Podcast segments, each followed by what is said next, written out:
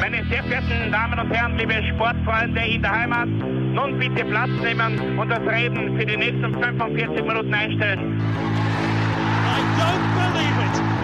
David Beckham scores the goal to take England all the way to the World Cup finals.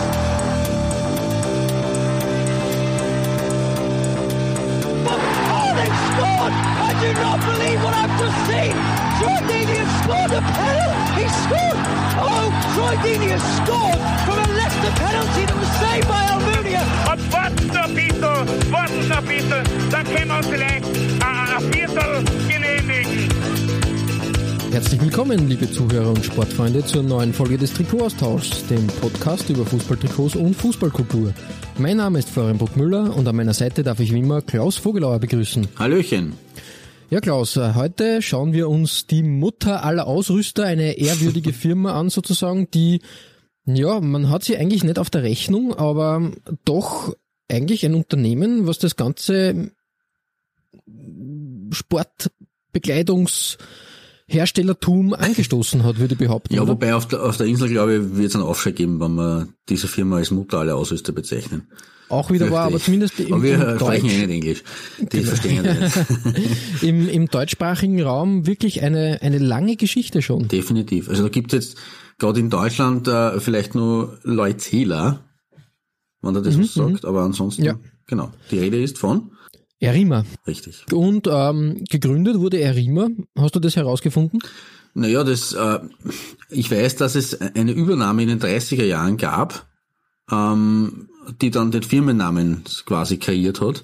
Gegründet müsste das dann schon vorher, also ich schätze mal irgendwann Ende 19. Jahrhundert oder so worden Genau, sein. ne? genau. Punktlandung 1900 hat ein Oh. gewisser Remigius Wehrstein in Reutlingen die Sportbekleidungsfabrik für Wirkwaren, äh, für Gymnastikturnen, Leichtathletik und Fechtsport gegründet. Fe- Okay. Ein sperriger Name, würde man behaupten. äh, 1936 wurde das Unternehmen dann von Erich Mack übernommen. Genau. Der Und- kurioserweise nur ein Jahr nach der Gründung des Unternehmens geboren wurde. Ich glaube, der war Jahrgang 1901. Auch, auch wahnsinnig, ja. ähm, Und er hat aber den Namen geprägt, Erima. Das war mir gar nicht bekannt. Ich Genau. Na, gedacht, Erima ja. Mhm. ist irgendein Kunstwort oder irgendeine eine eigene Kreation, aber Richtig, Erich Mack, Genau. Erima. Genau. Coole Sache. Eigentlich, wenn man, wenn man es jetzt so in der Gründungsphase betrachtet, ist es eigentlich ziemlich verrückt, weil Erich Mack ja an sich schon ein sehr kurzer Name ist und dass man den Nummer verkürzt, so einen Firmennamen, ist irgendwie, und vor allem, dass man Mack auf Ma verkürzt, ist irgendwie sehr, sehr kurios, oder? Irgendwie schon, ja. Man, man hätte eher Mack, betrachtet. Ja, Mack Sport Erich Mack oder oder. Mack Sport oder Ja. irgendwie so, ja, genau. war ähm, interessant gewesen. Ja, jedenfalls ein, eine kuriose Namensfindung. Das war halt sehr beliebt anscheinend, diese, diese Zusammensetzung der, der Vornamen und äh, Nachnamen. Ich sag nur Adidas. Haribo, Haribo, richtig, stimmt. solche Dinge, sehr kurios. Ähm, genau. Und er, Erima hat sich dann in den ähm, späten 50ern, frühen 60ern zu einem wirklich wichtigen Hersteller von Sporttextilien entwickelt und war zum Beispiel von 1960 bis 72 Ausrüster der deutschen Olympiamannschaften. Oh, mhm. Was man immer gerne vergisst, ist, dass die deutsche Fußballnationalmannschaft 1974 nicht in Adidas-Trikots ja. Weltmeister geworden ist, sondern in Erima-Trikots. Genau. Eigentlich auch faszinierend. Und, und wenn wir schon bei dem Thema sind, 1954 in Leutzeder Trikots, deswegen habe ich das jetzt äh, auch vorher erwähnt. Also Adidas, man sagt ja immer ne? so, es ist ja eine lange Partnerschaft Ja, seit den 80ern, aber trotzdem hat es eine Vorgeschichte gegeben. Ähm, ich glaube, diese, dieser Weltmeisterbonus hat dann ähm, äh, Kontrahent Adidas sehr geärgert, weil die haben prompt 1976 das Unternehmen verkauft, also gekauft. Mhm. Ähm, Rima hat zu diesem Zeitpunkt bereits 600 Mitarbeiter gehabt. Oh, Großes, großes Unternehmen. Nicht weniger. Und ich glaube auch die 70er sind so die, die, die, die, die, die Hochphase eigentlich ähm, von Erima, so gesehen. Ja, Da waren viele Bundesligamannschaften, Mönchengladbach, Schalke, Dortmund, HSV, Köln, Stuttgart, Braunschweig, wirklich die ganze Riege, die deutsche Fußballnationalmannschaft war, war weiterhin ähm, mit Erima-Trikots unterwegs. wäre ja hochinteressant, ob der SSV Reutlingen, also quasi der Heimatverein, der ja zwischendurch einmal in Zweitligist war, ähm, auch jemals von Erima ausgestattet wurde. Das werden wir, werden wir dann kurz an die Schattenredaktion weitergeben. ähm, wie gesagt, ähm, erst in den 80ern kam der Einbruch, kann man sagen, weil da hat Adidas kurzerhand die äh, Sponsorverträge von Erima übernommen. Das war damals quasi so die, gerade in der Bundesliga, so Puma versus Adidas schrägstrich Erima. Ne? Genau, richtig. So diese Duopolität, wobei Adidas ja schon äh, meines Wissens 1976 das, äh, die Firma erworben hat. Also. Genau, richtig, ja. Genau, Richtig, ja. richtig. Also von dem her. Ähm, wie gesagt, ähm, Adidas hat dann diese bekannte Marke eigentlich, ähm, ja, mit Absicht ist jetzt ein, eine sehr harte Unterstellung, aber trotzdem irgendwie ähm, die Marke und das Markenbild aus der Öffentlichkeit verschwinden lassen. Mhm. Erima war dann nicht mehr äh, en vogue, würde ich sagen. Ähm, klar, die Verträge sind von Adidas eingesackt äh, worden und ja, da, da ist eine Submarke dann nicht so, nicht so interessant. Richtig. Ähm, der Tiefpunkt war dann in den 90ern, da haben wir aufgrund des Preisdrucks am Sportartikelmarkt die Produktion ganz nach Asien auslagern müssen. Ähm, das Traditionsunternehmen ist dann vor dem Ausgestanden. 1995 hat aber Adidas ein Sanierungskonzept beschlossen und der heutige Inhaber Wolfram Mannherz, auch ein schöner Name, Stimmt. hat seine Tätigkeit bei Erima äh, angefangen und ab 98 ging es wieder bergauf.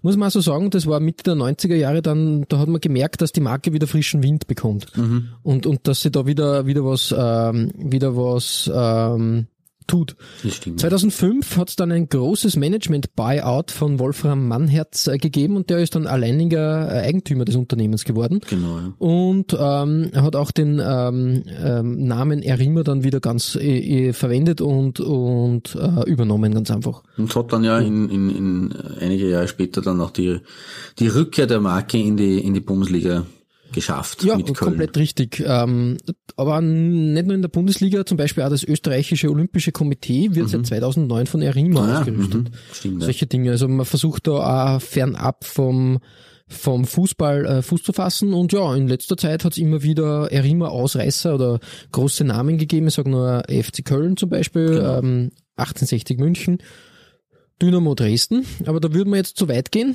Richtig. Drum äh, starten wir gleich in die äh, Top 5 Parade. Ja, ich, ich möchte nur kurz äh, äh, eine, eine Fußnote anbringen, weil die auch auf der Recherche ähm, mir untergekommen ist. Ähm, es hat nämlich in den Anfangszeiten, also weil du gesagt hast, diese äh, damals groß mit, mit groß, großen, also viele Bundesliga-Vereine ausgestattet, ähm, das Standardpaket äh, hat damals von Erima für die Vereine umfasst jeweils zwei Trikotsätze, zwei also Hosensätze, Tor Torwartpullis, Stutzen und Strümpfe. Mehr war das nicht und das hat auch keine Geld zu wenig gegeben. Das war die, diese Uhrzeit der 60er, 70er Jahre, war spannend. Irgendwann ist das also auf acht Trikotsätzen angewachsen. Uh. Oh, oh Mann. Da, Also nur um das da, zu vergleichen, wie das halt so gegenüber heute ist. Ne? ich sag nur gefährliche Grasflecken. Ja, richtig. Ähm, ja, wie gesagt, ähm, ich glaube, dass da, ähm, also bei der Recherche ist mir aufgefallen, eigentlich, ähm, wie vielseitig die Erima-Trikots äh, doch waren und dass sie da eigentlich eine breite Palette von Retro bis modern ähm, erschließt Das stimmt. und dass das wirklich ähm, ja, ein interessantes äh, Feld zu beackern ist. Und ja, genug der, der äh, langen Vorrede, starten wir mit deiner Nummer 5, Klaus. Ja, und unser erster Halt in der heutigen Folge führt uns auf den Biberer Berg. Äh, Da steht nämlich das Stadion von Kickers Offenbach und nach dem Berg war das Stadion auch bis 2011 benannt, ehe es abgerissen wurde. Und an derselben Stelle steht heute das Sparda Bank Hessen Stadion.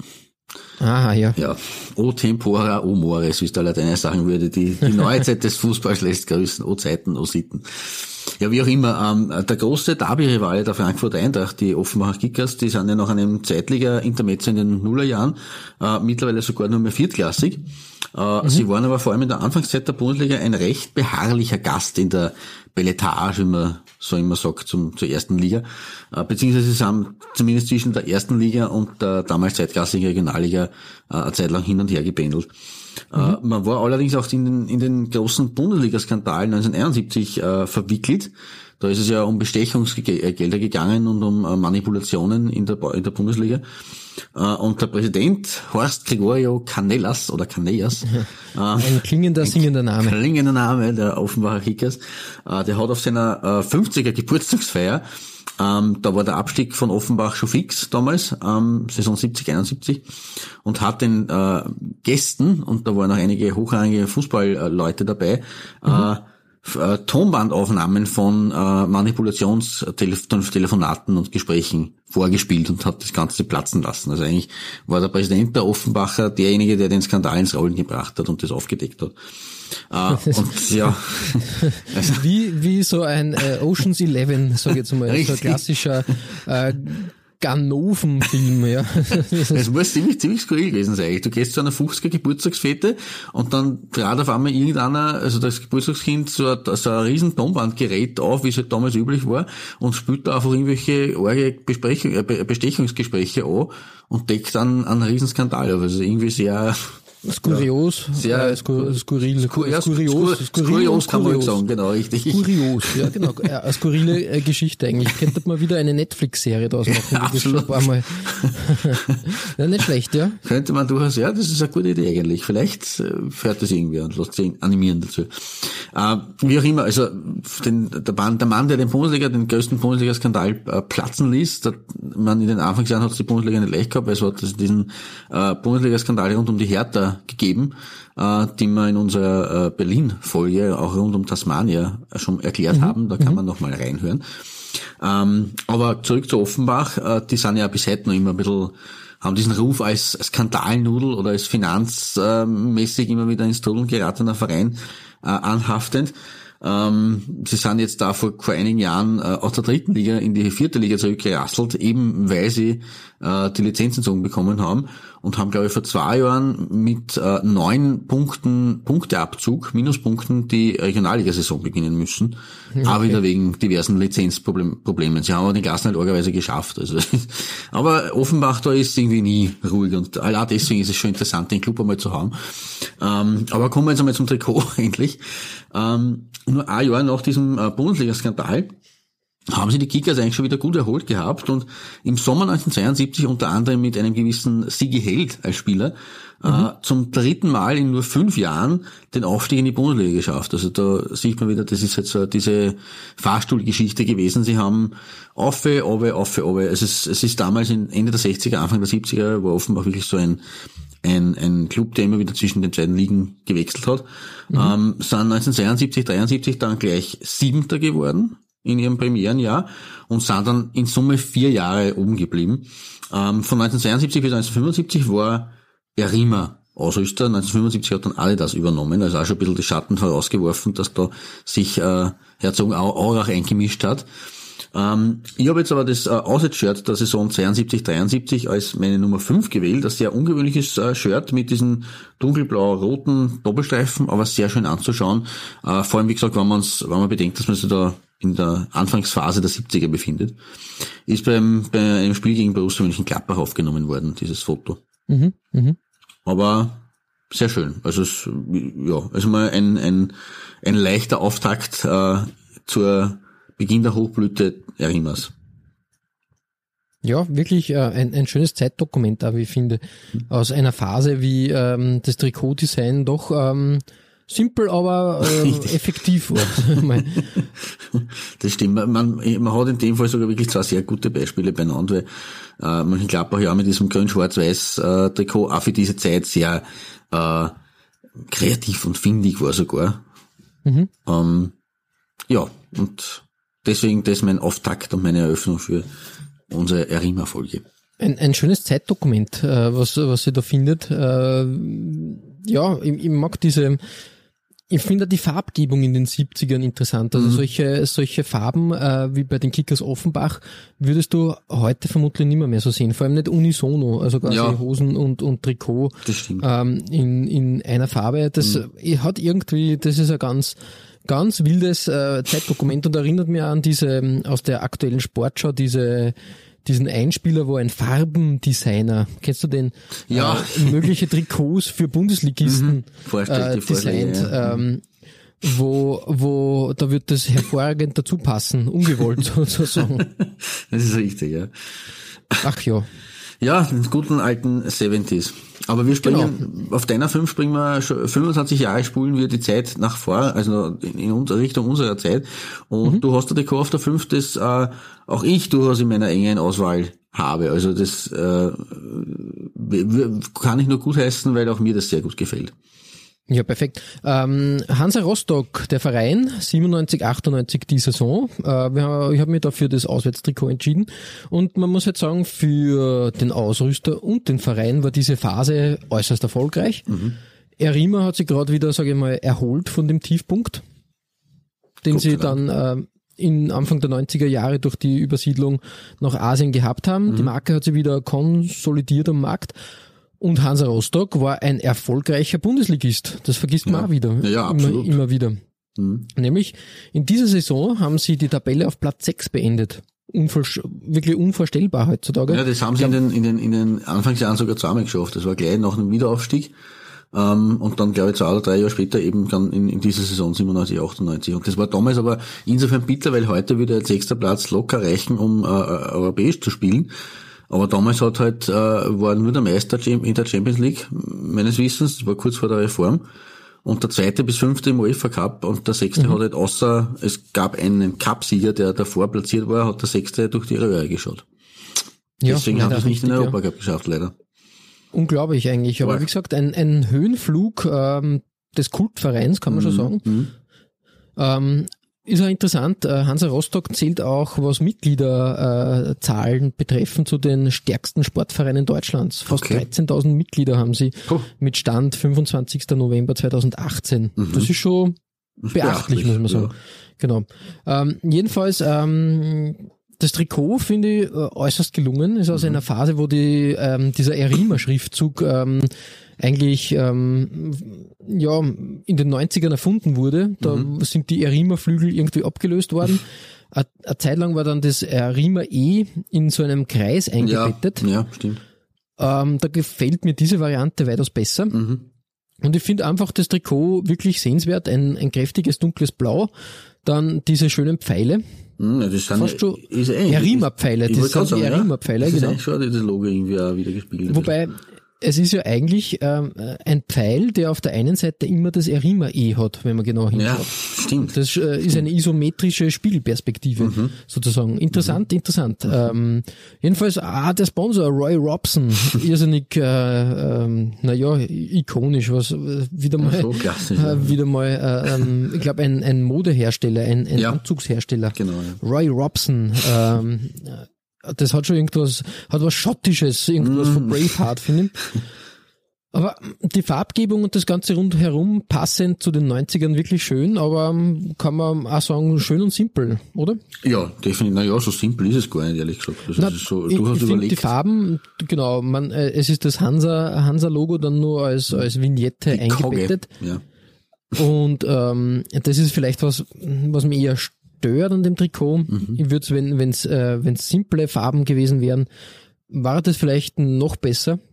Ja, Aber so im Großen und Ganzen wirklich tadellos, gell? Ja, ich, also ich finde das mit der Koge jetzt nicht so dramatisch. Ja, du ähm, bist ein Fan ja, von der schon. Koge. Ja, ja. Na, als, als, als Vereinswappen sowieso ja, ja, super, eh, also wirklich, als, wirklich genau. tadellos. Aber jetzt als Stilelement vielleicht äh, ein bisschen zu weit, Schwierig, aber irgendwie ja. Passt, passt das Wappen und das Erima, also diese Erima-Banderole, sage ich jetzt mhm. einmal, hervorragend äh, zusammen. Das, das hat irgendwas. Das, als, als, als müssten die zusammengehören. Ja, definitiv. Also es ist eine sehr, sehr runde Sache, dieses ja. Shirt. Gefällt mir. Ein guter Einstieg in die 90er sozusagen und mhm. äh, ins Thema Erima von mir. Klaus, jetzt geht's weiter bei dir auf der Vier und da wird's heimisch.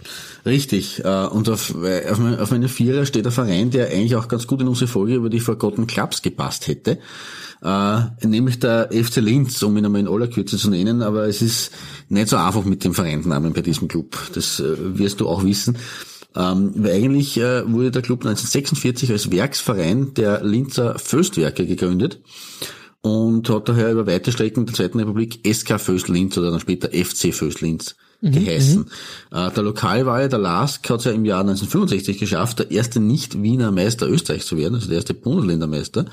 Ja. Ähm, und die Föstmannen haben das nicht einmal zehn Jahre später ähm, aber gleich einmal aufgeholt und haben sich 1974 zum Meister gekürt. Der bisher größte Erfolg in der Vereinsgeschichte. 1974 österreichischer Meister SK Föst Linz. Ähm, 1991, 1991 ist dann äh, die Föst ausgestiegen, äh, wodurch sich der Verein einen neuen Namen suchen musste. Und mhm. die Wahl ist äh, zunächst aufgrund der Branche, in der die Föst äh, ja tätig ist, also der, der, der Metaller, der Schwerindustrie, äh, auf FC Stahl Linz gefallen. Ähm, ein cooler Name, wie ich finde. Eigentlich schon, genau, richtig, absolut. Das findet man, ich meine, es gibt nur Stahl Brandenburg in, in, in, in Ostdeutschland, die jetzt aber, mhm. glaube ich, in BSV Brandenburg heißen mittlerweile. Aber sehr kultiger, kultiger Vereinsname. Äh, 1993 hat man dann das Stahl äh, gestrichen und ist zum FC Linz geworden, hat aber kurz darauf einen Sponsor in den Vereinsnamen aufgenommen, wie es halt so schöne österreichische Tradition ist, was wir auch schon mal aufgedeckt haben. Ja, ja, ja. Ähm, und äh, bei diesem Sponsor handelt es sich um einen bekannten oberösterreichischen Getränkehersteller und so wurde man kurzerhand zum FC Keli Linz. Und der hat 1994, 95 auf den Plätzen äh, der Republik gekickt. Äh, das Heimtrikot aus dieser Saison ähm, ist meine Nummer 4 und da habe ich das habe ich sogar beidseitig, weil dieser, diese runde, äh, äh, dieser runde rote Kehlikreis, den man eh kennt vom, vom Getränk mhm. einfach, der ist am Rücken nämlich auch noch mal zu finden, was sehr kurios ist, wie so ein Durchschuss ein bisschen. ähm, und das Trikot selber äh, ein sehr lustiger weiß-rot geteilter Kragen, also der eine mhm. Hälfte in rot, der andere in weiß. Ähm, da findet sich halt irgendwo der Sponsor leider drauf mit diesen Farben, äh, weil eigentlich die Vereinsfarben äh, blau-weiß sind vom, vom FC Stahl, FC Linz, was auch immer.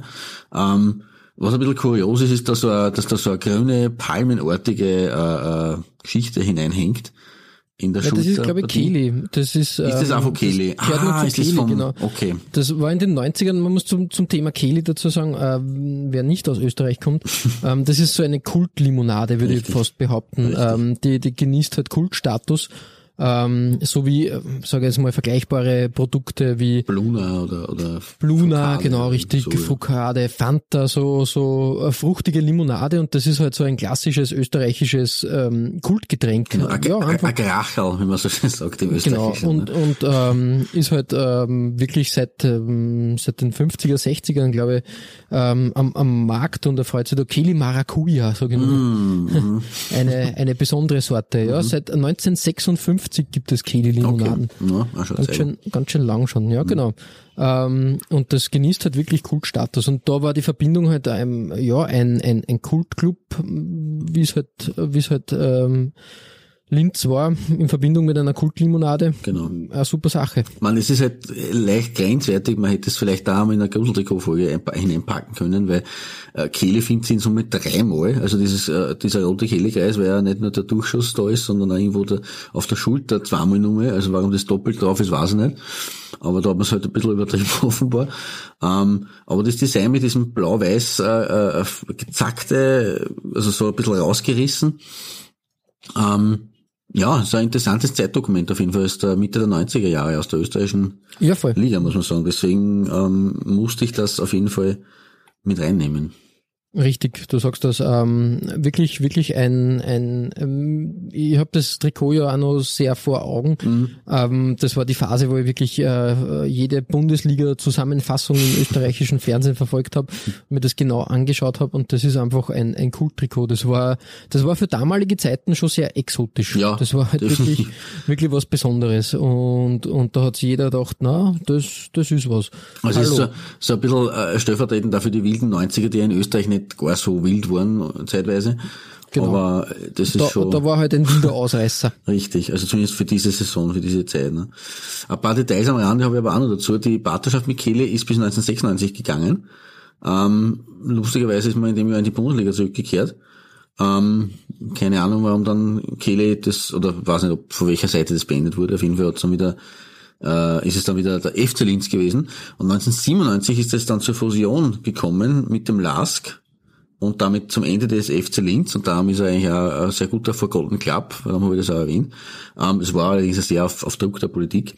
Im selben Jahr ist aber noch äh, als emotionaler, aber nicht juristischer Nachfolger der FC Blau-Weiß-Linz entstanden, der mittlerweile in der zweiten Liga wieder angekommen ist und heute das Sammelbecken der alten Föstler, der alten Föst-Fangarde darstellt.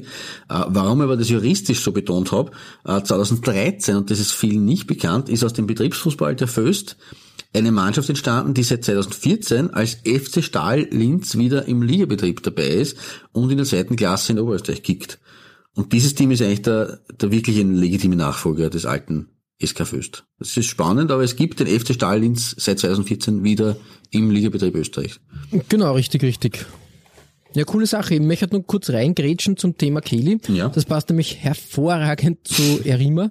Äh, Kehli ist auch kein Kunstwort, sondern es ist einfach die, wie soll man sagen, äh, Zusammensetzung wie Haribo. Äh, äh, der Getränkehändler Walter Kestarzanek aus Linz okay. hat die Limonade auf den Markt gebracht und darum hat er Kehli. Ah. Kestar, äh, Kesterzanek aus Linz. Kehli. Tisch Okay. frisch Kehli, sage ich nur. Ist frisch, richtig. Genau. Ähm, und ähm, ich kann da kurz sagen, wieso Kelly dann diesen Vertrag äh, aufgekündigt Okay. hat oder nicht verlängert hat. In den 90ern hat es Turbulenzen gegeben und ähm, die Brau AG hat Kelly übernommen in den 70ern und hat äh, die, die Firma dann wieder abgegeben und, und dementsprechend sind die sind die ähm, Verträge da ähm, gecancelt worden, sage ich jetzt einmal. Genau. Inzwischen erfreut sich aber das Unternehmen wieder großer Beliebtheit, sage ich jetzt einmal. Ähm, hat einen, einen, guten äh, Relaunch hingelegt. ähm, es war für mich auch nie weg. man- definitiv, es war immer da ehrlich- irgendwie, ja. Ehrlich sagen. Und, und war immer eigentlich, ähm, ja, cool. Es war, war wirklich, ähm, ja, und inzwischen, ich glaube, dass sie, äh, dass sie auch wieder bei Blau-Weiß Linz irgendwie Co-Partner sind oder so. Mhm. Das ist da, da- ja. da mitmischen, aber kann ich, kann, ja, kann ich mir erinnern, ich glaube, dass sie, dass sie am Anfang in der, beim Einstieg in der zweiten Liga dabei waren. Irgendwie so. Ja. Hätten wir ein bisschen über Limonaden und Fußball gesprochen, zwei meiner Lieblingsthemen sozusagen. Hätte auch in die, in die Fastfood-Folge gut gepasst. Ja, irgendwie schon. Eigentlich, Äh, coole Sache auf jeden Fall. Genau. Ja, sehr fein. Ähm, dann werfen wir auf deiner vier einen Blick ein bisschen westwärts, oder? Ja, hätte, hätte auch in die, in die Schweizer Folge gepasst. Wir reisen ins Berner Oberland zum FC Thun.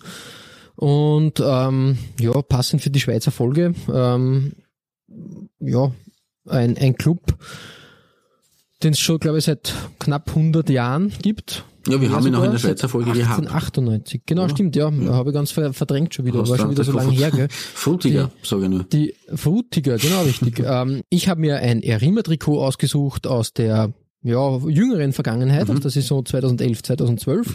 Und ähm, das hat mir ein bisschen an ein Adidas-Design äh, erinnert, ähm, Ja, stimmt. das auch zum Einsatz gekommen ist, ein bisschen später aber, nämlich beim deutschen Nationalteam zum Beispiel. Ähm, aber zurück zum eigentlichen Trikot. Ein starkes, kräftiges rotes Trikot.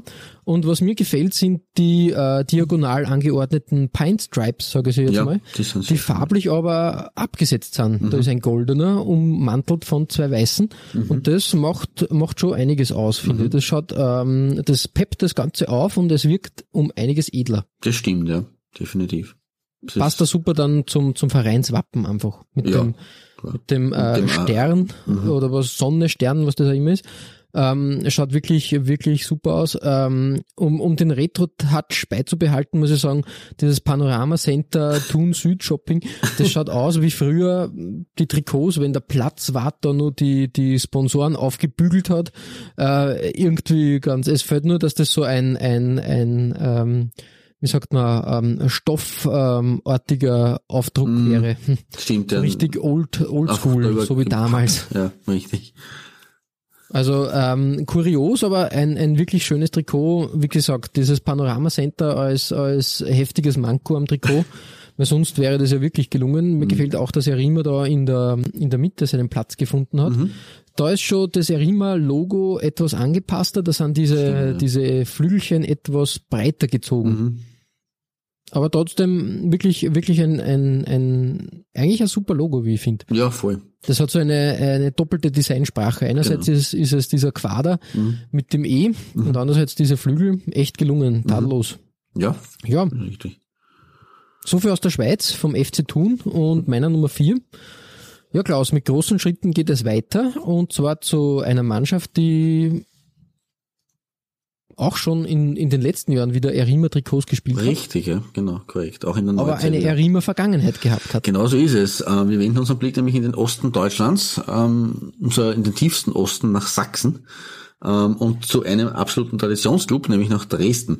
Äh, und Dynamo hat sich ja im Sommer 1991 als Vizemeister äh, der ähm, NOFV Oberliga, weil die äh, DDR-Meisterschaft war es keine mehr. Das war die letzte, der letzte, die letzte Meisterschaft, aber die eben schon nicht mehr als DDR-Meisterschaft. Kompliziert, aber ist so. Es hat NOFV Oberliga geheißen, also offiziell. Und man hat sich damals äh, als Vizemeister eben als zweiter ostdeutscher Vertreter neben Hansa Rostock für die Bundesliga qualifiziert. Also Rostock war damals schon ähm, auch dabei in der Bundesliga, aber im Gegensatz zu Hansa Koge, äh, mhm. die ja nach nur einem Jahr in der zweiten Liga wieder untergegangen ist, ähm, hat sie Dresden insgesamt vier Jahre oben gehalten. Äh, allerdings war das, äh, war das eine sehr bewegte Zeit. Also die, die erste Hälfte der 90er, da ist einiges passiert in Dresden. Äh, und insbesondere im zweiten Teil äh, der vier Erstliga-Jahre, die waren enorm unruhig. Und das ist auch am äh, Präsidenten gelegen, am damaligen, der ähm, Anfang 1993 gewählt wurde, ein gewisser Rolf Jürgen Otto, mhm. ein hessischer Bauunternehmer, eine sehr zwielichtige Figur. Ähm, und dem ist er irgendwie unterstellt worden, im Nachhinein sich auf Kosten des Ostfußballs im Glanz der ersten Liga ein bisschen sonnen zu wollen. Als Hesse im Osten, als Wessig war sie sowieso ein bisschen schief angeschaut. Ähm, und für die Saison 93, 94 hat der Verein prompt und das erstmals in der Geschichte der ersten Bundesliga, das war davor noch nie passiert, äh, einen Punktabzug aufgebrummt bekommen. Äh, und das laut DFB wegen Erschleichens der Lizenz. Also da hat auch der Otto irgendwie ein bisschen an Schaß baut, auf gut Österreichisch. Mhm. Das war damals auch die einzige Lösung, äh, dass man noch einen äh, politisch an sich sehr wichtigen Erstliga-Vertreter aus der ehemaligen DDR-Liga, DDR in der Liga halt. Weil sonst wäre, Rostock war damals noch nicht wirklich konsolidiert in der zweiten Liga. Ähm, es hätte sonst die Bundesliga nur zwei Jahre oder drei Jahre nach der, nach der Wiedervereinigung, nach der Fußballwiedervereinigung, ähm, hätte keinen ostdeutschen Club mehr gehabt. Und das war natürlich genauso unverzeihlich wie damals in den 60ern äh, es äh, äh, schlecht war, keinen Berlin-Club, keinen, keinen Berliner Club in der Bundesliga zu haben. Dementsprechend hat man das dann mit dem Punktabzug äh, gelöst. Äh, vier Punkte, was damals in der, äh, in der Zwei-Punkte-Regel nicht wenig war. Ähm, mhm. Und da war natürlich für viele klar, dass damit Dynamo eigentlich Fixabsteiger sein würde. Aber die Dresden haben mir Leben gekämpft und haben sie trotz dieser vier Punkte Abzug in der Liga gehalten.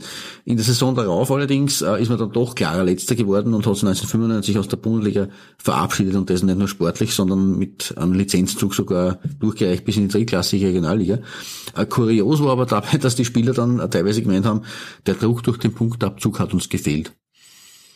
Okay. Passt. Kein Problem. Aber kommen wir ja. zu den Trikots. Die Heimtrikots von Dynamo von 1993 bis 1995 nämlich. Ähm, die kann ich nur so als Sammelsurium auf meiner drei, ähm, auf meine drei stellen.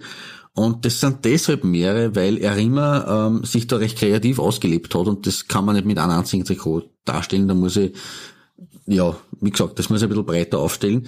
Ähm, es hat zuerst Adidas äh, Dynamo ausgerüstet, äh, in der DDR mhm. schon, in der, in der äh, Abschlussphase sozusagen und dann in der Anfangsphase in der Bundesliga auch noch.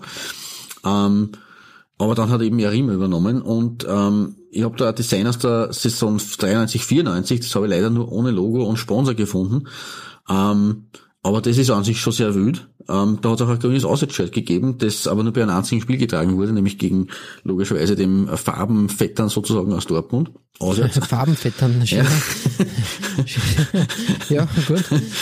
Fehlt mir die Kreation. Danke. War so auf, auf halbem Weg eingefallen. Ähm, ähm, da war logischerweise auswärts in Dortmund im, im, im äh, BVB-Stadion äh, Westfalenstadion war klar, dass das irgendwie äh, farbenmäßig nicht zusammenpasst, wenn die, die Dresden auch in Gelb-Schwarz spielen und deswegen sind sie dann grün aufgelaufen. Hat in grün auch sehr spannend ausgeschaut. Ähm, eine sehr wenige Geschichte, oder? Irgendwie, so in Summe, muss man sagen. Ja, interessant auf jeden Fall, ja. Wellig, ähm, es, es ist ein bisschen expressionistisch. das ist richtig, ja. Irgendwie, ja, ich hätte es nicht in, in diese Phase ge gesetzt. Die hätte es vielleicht zehn Jahre davor sogar Okay. äh, ge gesehen.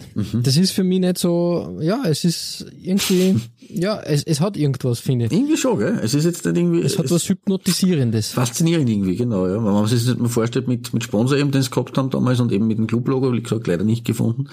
Ähm, aber das ist schon eine sehr, sehr interessante Sache. Ähm, was nur interessanter ist, dass sie in der Saison 94, 95 in Summe drei Heimtrikots gehabt haben. Also ich weiß nicht, ob er immer da. Fahrt war, aber Haben sich nicht lumpen lassen. Genau, offensichtlich nicht. Äh, Ich habe zwei von diesen äh, drei Heimtrikots äh, ausgegraben. Ähm, das ist ja auch irgendwie, wie wenn da kein Expressionist, aber irgendein anderer Maler sich ausgelebt hätte, oder? Also vor allem mit den schwarzen Passagen. Ja, es, ich, ich versuche das irgendwie zu, ja, keine Ahnung, es, es hat, es haben beide Trikots irgendwie äh, irg- irgendeinen einen Charme, sage ich mal, irgendwas Interessantes.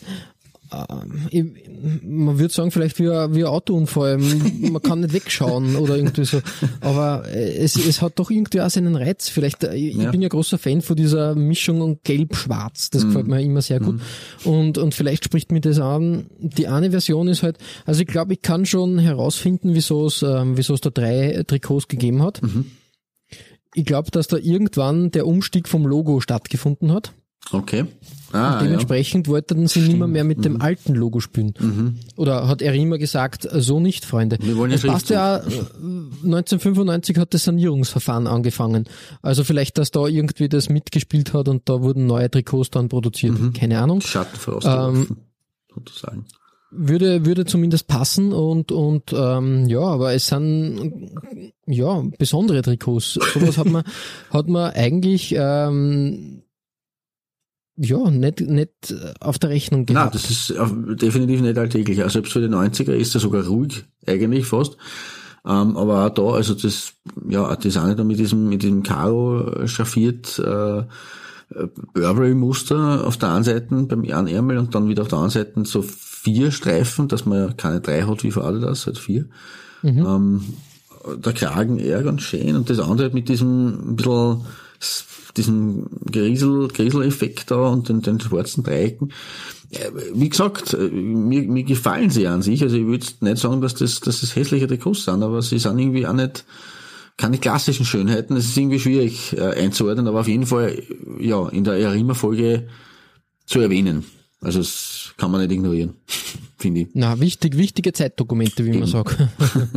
Na, gefällt mir irgendwie. Es ist, ist halt auch, es hat diesen 80er, 90er Jahre äh, Schmäh, sag ich jetzt einmal, und, und, und Charme und äh, ja, irgendwie, irgendwie passt alles sehr gut. Aber wir können das jetzt gleich weiterziehen, diese ganze Geschichte. Wir bleiben nämlich bei Gelb- bei Gelb-Schwarz und ähm, wir haben jetzt die, die Umstellung gehabt vom, vom einen Logo mit den Flügeln zum Logo mit dem reinen Schriftzug und du hast da jetzt auf deiner drei, glaube ich, nur, da was, nur was dazu zu sagen, oder? Jawohl, habe ich. ähm, ganz einfach. Ähm, wir wandern nach Holland. Besser gesagt, äh, nach Venlo. Sagt der Venlo was? VV Venlo, ja. Ist mein Begriff. Ja, ja, genau. Also äh, die Stadt da war, Die Venlo. Stadt sagt man nicht viel, ich kenne den Club, aber die Stadt weiß ich, man könnte das nicht verorten, wenn man jetzt irgendwie, wenn man jetzt irgendwie eine Holland- oder eine Europakarte hinhält, wüsste ich nicht, wo ich den Pfeil hineinstecke. Ich nämlich auch nicht, äh, aus der Provinz Limburg. Ähm, Okay. aber in, in, in Venlo ist was Wichtiges für Holland passiert, Okay. Und nämlich der älteste Verein des holländischen Fußballs wurde dort gegründet, nämlich der VVV Venlo. Nicht wahr, okay. Ja, okay. der Venlose Footballvereinigung Venlo. Mit meinem äh, Pseudo-Holländisch habe ich das jetzt hingeknallt. Ähm, ja, 1903, 7. Februar 1903 ist er gegründet worden. Bumsti. Ähm, einer der ältesten Profifußballvereine. Ja, äh, wirklich, wirklich äh, Tradition dort zu finden. Und ähm, traditionell sind auch die gelb-schwarzen Trikots, sag ich jetzt einmal. Zieht sich da wie ein Muster durch die Vereinsgeschichte. Ähm, was mich bei dem Trikot, ähm, dem Heimtrikot aus der Saison 2004, 2005 ein bisschen irritiert hat, war das Erima-Logo. Weil ich hätte gedacht, Ja, in dieser, in mal. dieser Phase wäre dieses, äh, dieses Ding schon längst wieder Geschichte gewesen, aber dem war nicht so, anscheinend. Es ist nämlich ein Übergangslogo, was mir äh, bei, ähm, bei Erima überhaupt nicht gefällt. Das ist sehr, sehr strange. Wenn man überlegt, die, die, die alten Schriftzüge, die, die, die, äh, die Flügel, sage ich jetzt einmal, die Pfeil, oder den Pfeil, wie man das immer nennen möchte, Ende. Das hat alles Klasse gehabt und das war einfach nur irgendwie, weiß nicht, ähm, es schaut ein bisschen billig und lieblos aus, meiner Meinung nach. Ja, es erinnert mich irgendwie so an eine, an eine, an eine Billig-Supermarktkette, oder? So auf den ersten Blick. Ja, irgendwie eigentlich. so Erima-Kauf. Mhm, genau. Der Preisbrecher. ja, jedenfalls, ähm, so viel zu dem Erima-Logo. Das hat mich ein bisschen irritiert. Ähm, irritiert hat mich auch der Brustsponsor. ja, Vielleicht ja, war es aber auch eine, an, eine interne Anfeuerung für die, für die äh, Spieler von Venlo, dass sie ein super Game abliefern.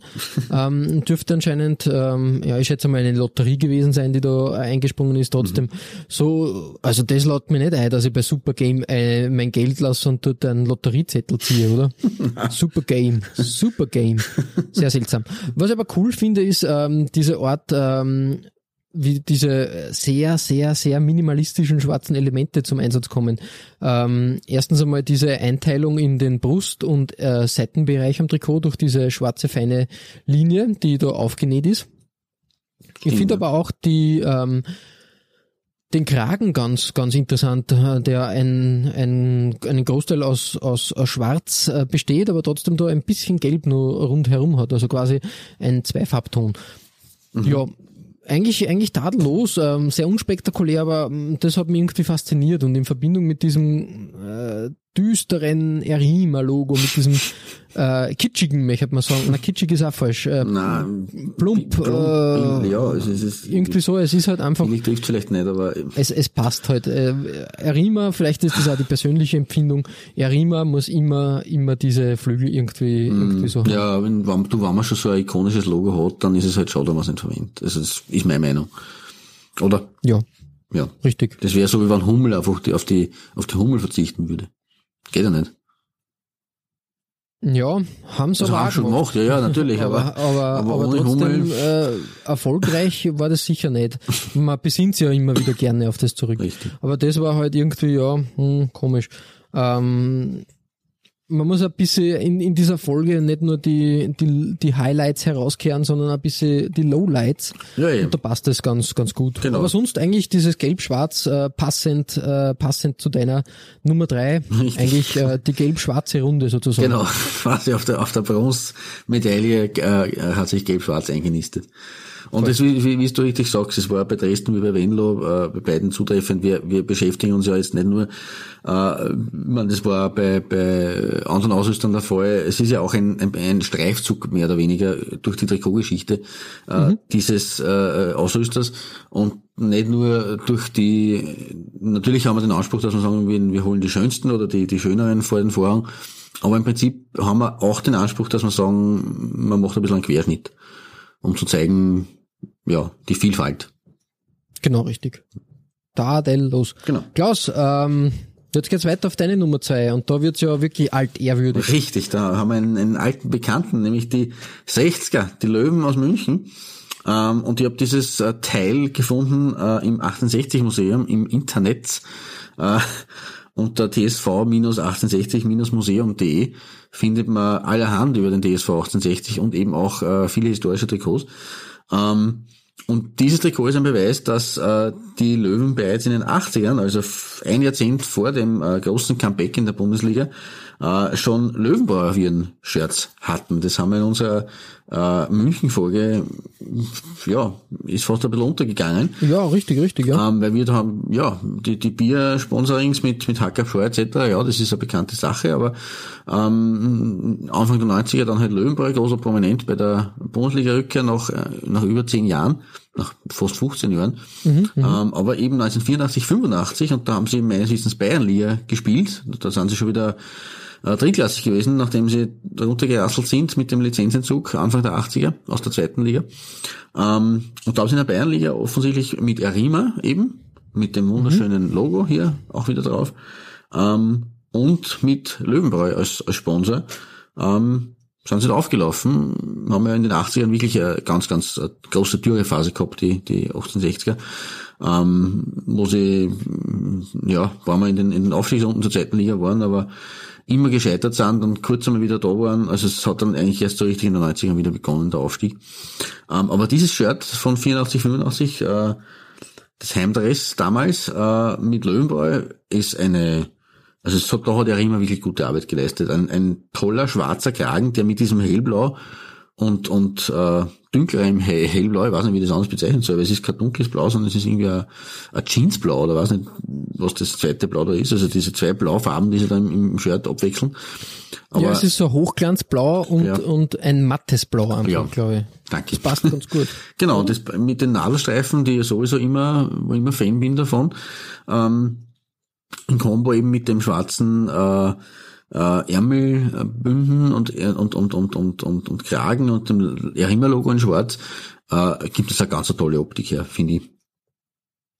Ja, es hat ein, ja, es ist auch hypnotisierend. Also das Löwenbräu passt So, ja. zu den Farben hervorragend. Ja. Das muss man, muss man echt einmal äh, fassen. Und ich finde, diese, diese, diese matt Hochglanz, äh, Optik Mhm. irrsinnig, irrsinnig faszinierend. Ich überlege gerade, ich glaube, ein Österreich-Trikot hat es auch so in dieser Optik gegeben. Ja, ein das war- österreichisches Nationaltrikot. War doch, das war in unserer ÖFB-Folge, das sind Ende der 80er Jahre, also, mit, also um die Zeit, wo wir die, äh, wo wir Deutschland Mhm. geschlagen haben. Weiß und Silber war Ja. so ein, genau. genau. Ja, und das ist, passt, passt da gut dazu. Stimmt, Irgendwie. Finde ich, finde ich echt gelungen. Eigentlich Mhm. schaut, dass, dass damals solche Trikots nicht öfters verwendet ja, worden sind. das ist richtig. Es ist ja schade für das Trikot, dass das äh, quasi nur auf Drittligaplätzen ähm, Zu begutachten war. zu ja. begutachten war, ja. Also es hätte sich mehr verdient gehabt, definitiv. Aber sehr, sehr feine Ja. und sehr, sehr gute Arbeit, die da abgeleistet wurde und ein, eine Perle aus den 80ern, möchte ich sagen. Auf meiner zwei. Ein, ein schönes, schönes Trikot wirklich war. Und, und äh, wirklich, wirklich hervorragend. Da kann man aber die Parallele ja wieder ziehen, weil du hast ja aus der exakt selben Saison äh, deine Nummer zwei gekürt. Ja, genau, da geht's aber weit nach oben sozusagen. Äh, geografisch zumindest, nämlich nach Schweden zum IFK Västerås, ähm, ein schwedischer Fußballverein, der, mh, sag jetzt einmal, nicht ganz oben war, aber immer am, am, an, an der höchsten Liga gekratzt hat. Na, mir ist ja schon ein Begriff, Und- ehrlich gesagt. Ja, also, Ja, interessanterweise inzwischen der Verein in der Viertklassigkeit verschwunden Mhm. oder sogar in die Fünftklassigkeit. Äh, es ist wirklich ein, ein Trauerspiel, aber bis, äh, bis ähm, 1987 hat man 30 Spielzeiten in der zweiten schwedischen Liga verbracht. Ein Rekord-Zweiter sozusagen. die Fortuna Köln oder das Kräuter Fürth von Schweden. Richtig.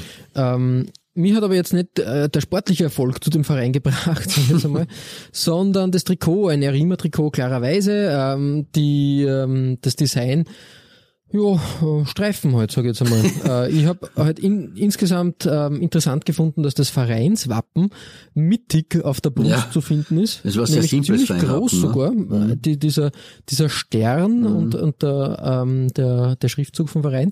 Und drunter gleich natürlich ein ikonischer, ein, Konsum, ein, oder? Konsum, genau, richtig. Äh, Konsumkaufhaus äh, äh, in. Österreich. Ein, ein Begriff, aber auch anscheinend in Schweden. Mhm. Und das im, im gleichen Farbton, was die Sache ja nur cooler macht. Das stimmt, Irgendwie ein ganz, ganz skurriles Dokument, Zeitdokument. Mhm. Wirklich ganz, ganz arg. Ähm, ich hätte als erster getippt, wie ich das Tri- Trikot gesehen habe, dass das irgendwie aus den frühen 70ern vielleicht Ja, ist, weil das so, so, so aus, ja. so simpel und so einfach und so, Hm. na, uninspirierend ist es vielleicht auch zu, zu hart, aber, aber doch irgendwie, ja, komisch. ich, hab, äh, ich war von der Einfachheit einfach überrascht, aber interessantes Trikot und, und eben auch, dass die, ähm, dass der mittlere Streifen ausgespart wurde für den, für den Sponsor Ja, sozusagen. stimmt, das ist eigentlich auch, wobei das wieder eher weniger für die 70er spricht, sondern eher fast ein bisschen Neuzeit. Also das hätte ich in die 80er Jahre nicht verortet, ehrlich gesagt. Dass man das Ja. fürs Logo ausspart. Ungewohnt. Also komplett äh, skurril irgendwie. Das, ähm, aber gehört auch in die Liste Ja, definitiv. Also es ist ein sehr, sehr Und- schönes Fundstück. und ist mir da ins Auge gesprungen. Und wann hat man schon einen Verein aus der zweiten schwedischen Liga? Richtig. Ganz, ganz selten. Ja, Klaus, ähm, von der zweiten schwedischen Liga zu deiner Nummer eins würde ich mal sagen. Was hast du Schönes gefunden? Ja, Gold geht bei mir heute an ein Erima-Design, das sowohl an der Ostsee als auch in der Schweiz getragen wurde. Nämlich äh, von Hansa Rostock, die wir heute schon ähm, bei dir gehabt haben und auch schon erwähnt haben ein paar Mal. Ähm, die haben es als Heimtrikot getragen bei ihrem Zeitliga-Siegeszug in der Saison 94-95 äh, wo man dann letztlich als Meister in die äh, Bundesliga zurückgekehrt ist und auch nahtlos damit die abgestiegenen Dresden als Aushängeschild des Ostens ersetzt hat. Aber auch der FC Zürich äh, ist, hat nur kurz darauf, nämlich von 95 bis 97, äh, als Heimtrikot darauf zurückgegriffen. Und das ist für mich einfach, das verbinde ich mit Hansa Rostock, dieses äh, Design. Das ist wirklich, wirklich auch in blau-weiß gestreift, so wie wir es schon bei Westeros jetzt gehabt haben, aber mhm. eben dünner und eben mit, äh, mit blau-weißen oder je nachdem wie man es sieht. Es ist a, entweder ein weißer Streifen mit, mit blau-weißen äh, Enden oder oder blaue Streifen, die mit weiß-blauen, also aber es sind auf jeden Fall nicht, es ist nicht, nicht nur blau-weiß gestreift, sondern es äh, befinden sich auch noch äh, schmalere und kleinere äh, äh die, Streifen und Designelemente. Mhm, mhm äh, dabei und natürlich äh, diese Aussparung in der Mitte, nicht so wie bei, bei Westeros, sondern ein bisschen größer sogar nur und sogar im, im Template oder im Design berücksichtigt, äh, mit so einem ähm, Auslaufeffekt, Auslaufeffekt für die Streifen oben und unten. Ähm, so kriselnd ein bisschen. Ähm, ja, das ist, wie gesagt, also sowohl beim FCZ als auch bei Hansa Rostock, wobei man bei Zürich ein äh, und bei, bei, also es ist ja äh, der, das, die, dieser Arima-Schriftzug äh, schon wieder leicht anders gewesen wie beim Dresden-Trikot, oder? Wenn genau, richtig, ja, ja. Wieder Ir anderes Logo, schon ne? irgend, irgendwas, ähm, ja. Ähm, da haben sie probiert anscheinend. Offenbar. Da, ja. da waren sie nicht sicher, was, was jetzt Sache ist. ja, er ist, ja, er wird da hervorgehoben irgendwie. Das mhm. war bei dem, bei dem Dresden-Trikot nicht der Fall. Richtig, ja. Aber ja, ja, äh, ich finde ich finde das Design halt sehr äh, hervorragend eigentlich. Ja, absolut. Also das, also das äh, macht, macht sehr viel richtig, nämlich auch diesen, diesen Platz aussparen mhm. für, für den, für den Brustsponsor. Genau und das aber designtechnisch so intelligent lösen, dass, dass das halt passt. Richtig, es schaut halt äh, organisch aus, oder wie man das bezeichnen mag. Ne?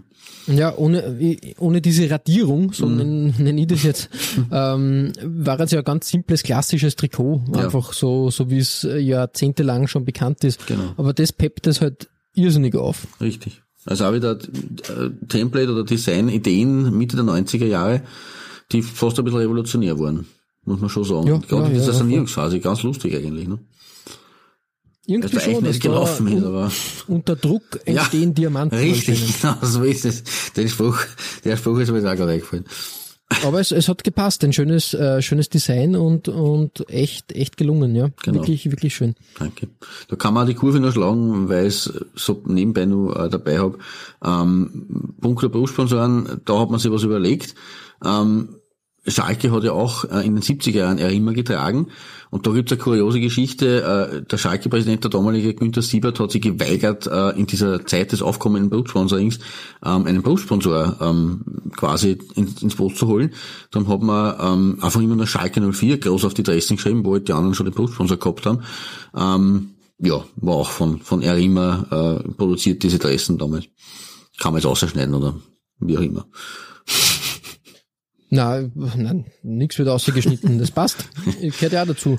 Ganz einfach. Ich habe auch nur einen Zusatz zu meiner Eins. Ja, da war ich mir jetzt nicht sicher, weil das, ja. das kann man so stehen lassen. Man muss, man muss äh, die, äh, die Geschichten zu Ende erzählen. Richtig. Wie gesagt, also was, was, was halt da noch lustig ist zu erwähnen, ähm, ist halt äh, der erste Berufssponsor der Schalke war die Deutsche Krebshilfe okay. ähm, im Jahr 1978 ähm, weil halt dann der, der Siebert sich nicht mehr ganz verweigern konnte, aber wollte nicht wortbrüchig werden, vor allem gegenüber den Traditionalisten unter den Fans.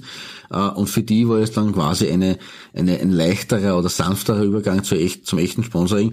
Und äh, 1979, 80 hat dann Schalke etliche Jährchen nach Braunschweig auch dann einen Berufssponsor gehabt, nämlich Trigema. Mhm, mhm, Aber das hat eine Zeit gedauert und war, wie gesagt, so eine Übergangszeit. Und da war halt äh, er immer als Ausrüster immer mit dabei. Perfekt. Genau. Ja, so viel zu meiner Eins und meinem kleinen Exkurs. Ähm, ja, was, was, was hast du aufs höchste Podest gestellt? Ja, wir graben da in der österreichischen Fußballgeschichte etwas äh, hervor, was sehr kurios war. nämlich der Kremser Sportclub, der KSC, eigentlich der Erzfeind der St. Pöltner Mannschaft, Richtig. aber muss man einmal hervor, hervorkehren, ähm, weil die Geschichte ist schon sehr, ja, ich sag's einmal, wie es ist, kurios. Oder ähm, sehr turbulent auf jeden Fall. Ähm, der KSC war lange Zeit eigentlich eine Amateurmannschaft, sage ich jetzt einmal, Mhm. und hat sich in den unteren Ligen getummelt. Man hat zwar 1954 in die Staatsliga B und in die 1956 in die Staatsliga A aufsteigen können, aber ähm, ist dann wieder ähm, eigentlich, glaube ich, bis in die Landesliga zurückgefallen. Also das war dann die vierthöchste Stufe gewesen im österreichischen Fußball. Ähm, ab 1983 hat man sich dann aber wieder ähm, in, in die zweite Bundesliga ähm, vordrängen können, sage ich jetzt einmal, und war dort eigentlich ein sehr erfolgreicher Verein. Gekrönt hat man diesen Erfolg sogar im Jahr 1987, also in der Saison 87, 88, mit einer wirklichen Kuriosität in Österreich, als man im Pokalfinale den übermächtigen FC Swarovski Tirol mit 2 zu 0 im Auswärts, also ja, 2 zu War 0 im damals, Auswärtsspiel genau, waren zwei Spiele damals, lustig und erinnern. 1 zu 3 im Heimwärtsspiel äh, biegen konnte und aufgrund der Auswärtstorregel ist man Cupmeister, also Cupsieger geworden. Genau. Das ist äh, unglaublich. Ja, das War ist wirklich äh, unglaublich. ein absolutes Unikum, das, also bis halt dann der FC Basching kam, ähm, in den 2010er Jahren mit diesem äh, legendären Cupsieg.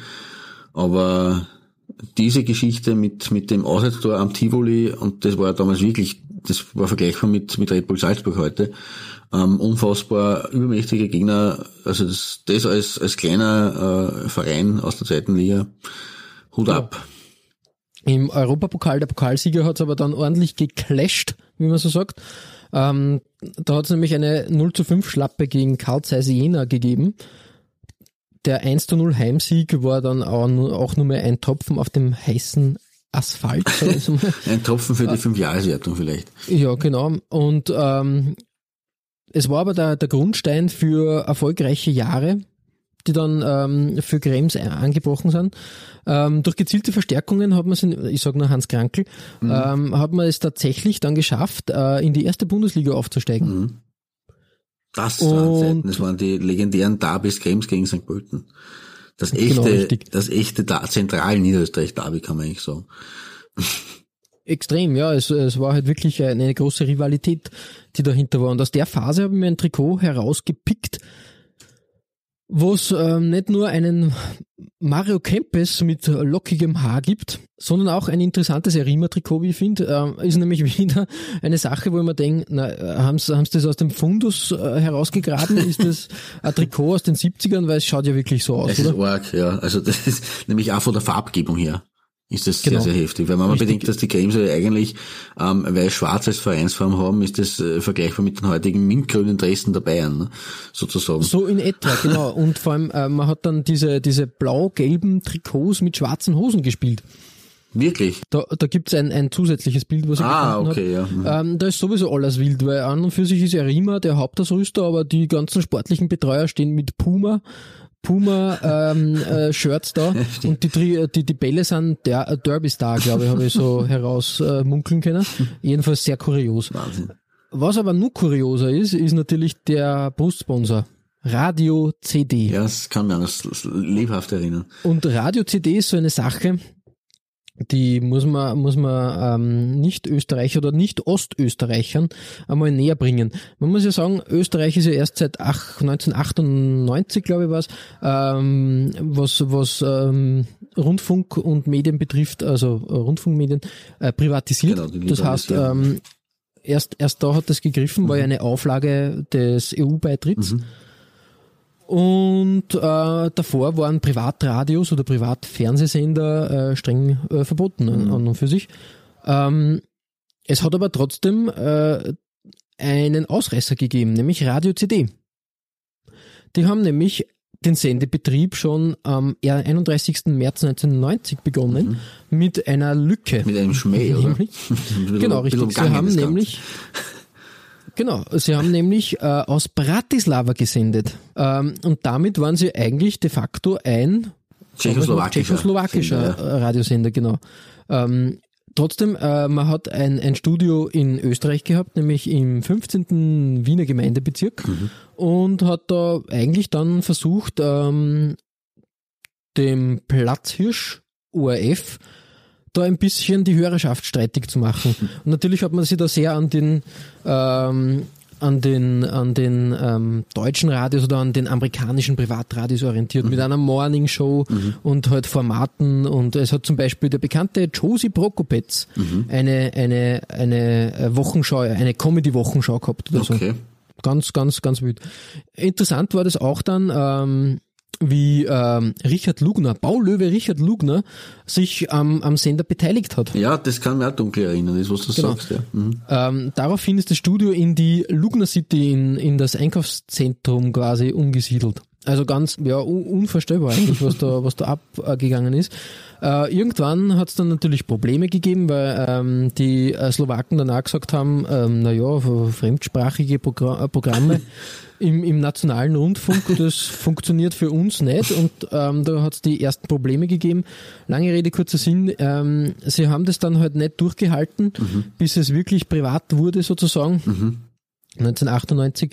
Ähm, man hat dann nur versucht, über übers Kabelnetz zu senden. Das ist aber dann auch, ähm, man natürlich, wer hört übers Kabelnetz Radio? Ja, ja. Das ist ähm, schwierig. Ähm, ja, im, wie gesagt, am 1. April ist dann die Frequenz ähm, an Energy 104,2 Ja, an, an ein Privatradio quasi ähm, übergeben worden, genau an dem Tag, als die österreichischen Privatradios gestartet sind. Mhm. Also quasi der, der Wegbereiter hat es nicht ins Ziel geschafft. Naja, es ist leider eh oft so, dass diese Vorreiter dann immer dann eher dem Tribut zollen müssen, dieser Rolle. Schade. Ein, oder? ein wirklich, äh, wirklich, äh, ja, wie soll man sagen, ähm, fast schon traurige Geschichte Ja. zum Abschluss. Aber wie Aber gesagt, ähm, äh, ähnlich, ja, kurios, äh, auf jeden Fall und ähnlich, also kurios, äh, ähnlich ist es auch dann dem Kremser SC gegangen. Nach dem Höhenflug ist man wieder durchgerasselt, glaube ich, bis in die Landesliga. Mhm. Man hat sich dann einige Jahre in der Regionalliga etablieren können, Genau. war da immer wieder so der Geheimfavorit auf den Aufstieg Mhm. in die zweite Bundesliga. Hat es aber nie ganz äh, gepackt bis zum Schluss. Der, die Ausdauer hat gefehlt. Und im Moment, glaube ich, ist man wieder in der Landesliga. Richtig, sie waren aber schon bis in die zweite Landesliga West äh, abgestürzt. Ah ja, stimmt, genau. Und, und heutzutage macht der Verein eher mit, äh, wie sagt man, kuriosen Boulevardgeschichten auf sich aufmerksam. Rund um als zum Beispiel, genau, Oder als zum Beispiel der. Obmann Frankie Schinkels, der, der bunte äh, Fußballstrauß aus Holland und Österreich, ähm, Obmann des Vereins war oder Präsident des Vereins war und trotzdem Kantinenverbot bekommen hat. Nein, er war Trainer, ne? Oder? Ein Trainer, äh, er war doch Trainer auch ein Präsident, oder? War nicht, wurscht. Ja, Jedenfalls als, als Funktionär oder als, als, als Betreuer. Ähm, Betreuer Kantinenverbot beim eigenen Verein zu bekommen, das ist schon eine Leistung, da muss man sagen, Hut ab. Das ist ähm, tadellos. Kann man, kann man nichts sagen. Zum Abschluss noch, ähm, weil es halt auch dazu passt, ähm, ein Trikot, äh, mit dem ich den Aufschwung von Erima wieder verbinde, nämlich äh, das Trikot von 1860 aus der Saison 08-09, das Away-Trikot. Ähm, da hat man gesehen, dass Erima wieder, wieder ähm, im Fußball mitmischen möchte und hat da wirklich gute Designs für 1860 abgeliefert zum Beispiel. Hat mir immer gut gefallen. ja, stimmt. Also das war eine gute Zusammenarbeit, das ist richtig. Genau. Ja, ähm, damit, damit wollen wir, wollen wir die Erima-Folge beschließen. Äh, es war ein, ein bunter Ritt durch kuriose Designs Das und stimmt. Trikots. Ja. Ähm, hat wirklich, ähm, ja, es war wirklich viel Schönes und Interessantes dabei. Eine Marke, die Gott sei Dank jetzt wieder ein bisschen vorhanden ist. Wäre schade gewesen, wenn sie verschwunden Absolut, wäre. absolut. Und ja, immer wieder für Überraschungen gut, gut ist. Also die, die Designs sind ansprechend und ich Ja. glaube, äh, da, da werken auch Designer und, und äh, Experten mit einer großen Liebe zum Design und zum Fußball. Mhm. Ja, richtig. Also man braucht sich definitiv nicht verstecken. Ihr findet alle besprochenen Trikots als Nachlese der Episode auf unserer Facebook-Seite. www.facebook.com slash Trikotaustausch Infos rund um den Podcast oder auch über uns selbst findet ihr auf unserer Homepage. www.trikotaustausch.at Weitere Trikotaustauschgeschichten findet ihr auf unserer Instagram-Seite unter at Trikotaustausch oder eben auf unserer Facebook-Page. Wir freuen uns über Feedback, gerne als Kommentar oder Message auf Facebook oder per Mail an. feedback at Trikotaustausch.at Wenn euch unser kleiner Podcast gefällt, freuen wir uns natürlich auch über 5 Sterne auf iTunes. Ja, Klaus, ähm, beim nächsten Mal geht's ähm, um einen Ausrüster, der vor der Bildfläche verschwunden ist. Ein vergotten Ausrüster Ja, sozusagen. sozusagen. Äh, der, der hat aber doch Ende der 90er Jahre große Ambitionen gehabt, da das, äh, das äh, Business aufzumischen. Mhm. So viel muss man schon sagen, weil plötzlich hat jeder Trikots von vieler gehabt, beziehungsweise viele Mannschaften, viele namhafte Mannschaften, Mannschaften. haben plötzlich, äh, ja, haben plötzlich äh, viele Trikots ausrüstermäßig äh, äh, gehabt Mhm. und da hat man sich schon gedacht, na was haben die Italiener da wohl vor? äh, so schnell der Aufstieg war, so schnell ist es wieder bergab Ja, gegangen. So viel sei verraten, aber die ganze Geschichte gibt es in der nächsten Folge Genau. und bis dahin verbleiben wir wie immer mit sportlich Grüßen Gut Shirt. und bis bald.